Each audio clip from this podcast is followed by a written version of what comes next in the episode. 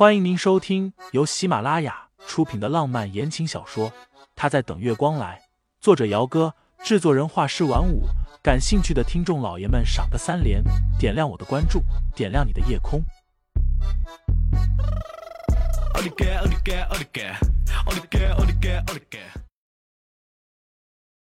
第一百六十九章，无论什么事情，盛思景有些挫败，轻轻的叹了一口气。发动了车子，往山水华府去。七点多不到八点，于嫂还没有离开。接到先生电话的时候，赶紧准备了晚饭，等着他们一回来就能吃了。晚饭是酸豆角炒肉末、水煮的青菜，一小碗的白粥，还有冬瓜炖排骨。量不大，太太吃的少，就是平时三分之一的饭量，两个人倒是刚刚好。饭刚刚做好，先生太太也到家了。于嫂摘了围裙，想要过去帮忙拿一下东西，结果两个人手里都空空的，没有行李箱，也没有其他的东西。于嫂有点纳闷先生不是出差回来了吗？太太亲自去接他的，怎么行李箱没有带回来？不过想归想，他也没有问出来，只是说可以吃饭了。清新先去了洗手间，回来之后，他便觉得胃里不太舒服。洗手的时候，趴在洗手台边干呕了几下，只是干呕而已，倒是没有吐。洗了手，洗了脸，清新在洗手间里待了一会儿，才开门出去。盛思景就处在门口，清新一出去便被他给拦住了。男人低眸看他，不舒服。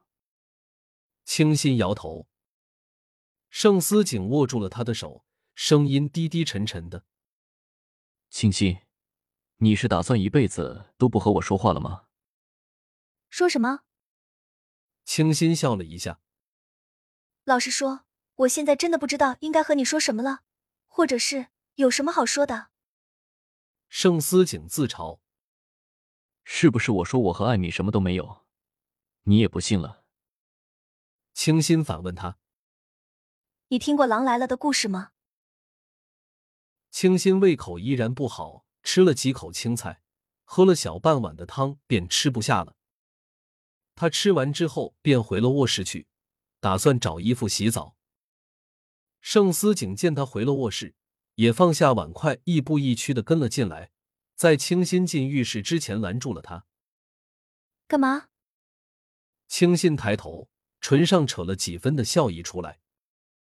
盛思景，你骗了我是事实，所以就算你现在真的能证明你和那个艾米什么都没有，我也高兴不起来，你懂吗？我知道我骗了你，你不高兴。盛思景拉着他的手在床边坐下，轻轻的摩挲着他的手指。你知道艾米是谁吗？他不是你的客户吗？盛思景低叹了一口。他的身份复杂，其中牵连到了你的亲生父母。清新，不是我瞒着你，而是……他顿了顿，道：“有些事情你不知道，要比知道了要好。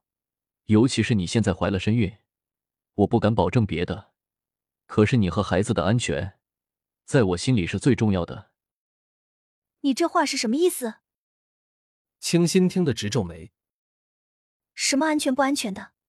你是不是遇到了什么危险的事情了？只要你好好的，无论什么事情，我都能解决得掉。他这样说，清新的眉头反而是皱得越发的紧了，心里也有些惴惴起来。你刚刚说和我的亲生父母有关？他只知道亲生母亲叫傅瑶意，是上城傅家的大小姐。那他的亲生父亲是谁？我，你知道我父亲是谁？盛思景见他态度比回来时好了许多，一时心念动，轻轻一拉他的手，把人给拉进了怀里。你的父亲是一位大英雄，他值得所有人的敬佩和尊重。清新，我现在不能告诉你他的身份，但是你要知道，你的父亲和母亲，他们是非常了不起的人，是你的骄傲。他的骄傲。清新从他的怀里抬头，艾米和我父母有什么关系？她是你父亲结婚之前收养的养女。清新正是暂时的休了假期，在家里养胎，每天看看书，困了睡觉，或者是看看电影。只是这样的日子才过了不到几天，便出了一桩事情。圣诞节这天是星期五，盛思景早上出门的时候就说了，晚上会回来陪他一起过节。为了烘托气氛，盛思景前两天就让人搬了一株半人高的圣诞树回来，摆在客厅里。下午时分，清新睡醒过来，在客厅里吃水果。姨嫂怕他无聊，把电视机给打开了。这个时间，电视里正在播放新闻。清新原本是没有怎么注意的，直到从电视里听见了“盛世集团”四个字。听众老爷们，本集已播讲完毕，欢迎订阅专辑，投喂月票支持我，我们下集再见。